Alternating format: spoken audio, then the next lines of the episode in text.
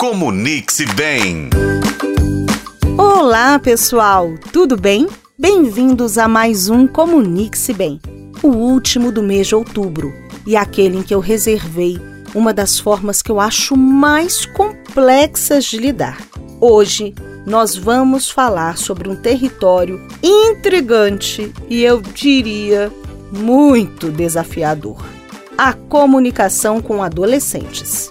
A gente sabe que a adolescência é uma fase de descobertas, de mudanças e desafios. E a comunicação desempenha um papel fundamental nesse período. Quando as crianças entram na adolescência, muitas vezes parece que há uma barreira invisível que surge entre elas e os adultos. O que costumava ser uma comunicação aberta pode se transformar em monossílabos e portas fechadas. Mas por que isso acontece e como a gente pode lidar com isso? Durante a adolescência, os jovens estão em busca de identidade e independência. Eles querem ser ouvidos e compreendidos, mesmo que às vezes pareçam relutantes em compartilhar.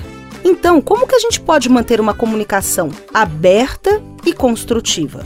Algumas estratégias podem nos ajudar a estabelecer uma comunicação saudável com o adolescente. Primeiro, crie um espaço seguro para eles se expressarem. Pode ser aquele momento em que há uma oração em família, ou aquele momento em que todo mundo vai comer junto num domingo, ou aquele momento em que todo mundo assiste TV junto. Tente ter um momento em família.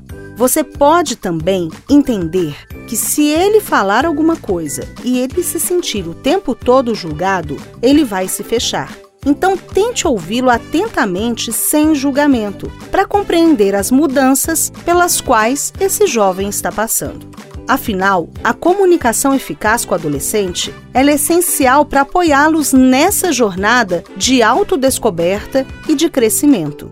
Gente, essa fase não é nada fácil.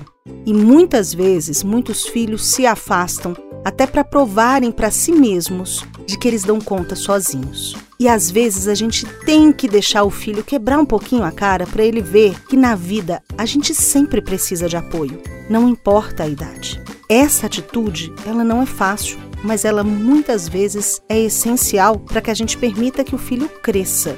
E muitas vezes ele acaba escolhendo crescer de uma maneira conflituosa. Lembre-se, nós somos os adultos, então nós não podemos entrar em conflitos. E se você gostou dessa dica, fique ligado para mais dicas de comunicação aqui no seu Comunique-se Bem. Eu sou a Rafaela Lobo e este foi o podcast Comunique-se Bem. Acompanhe pelos tocadores de podcast e na FM O Tempo.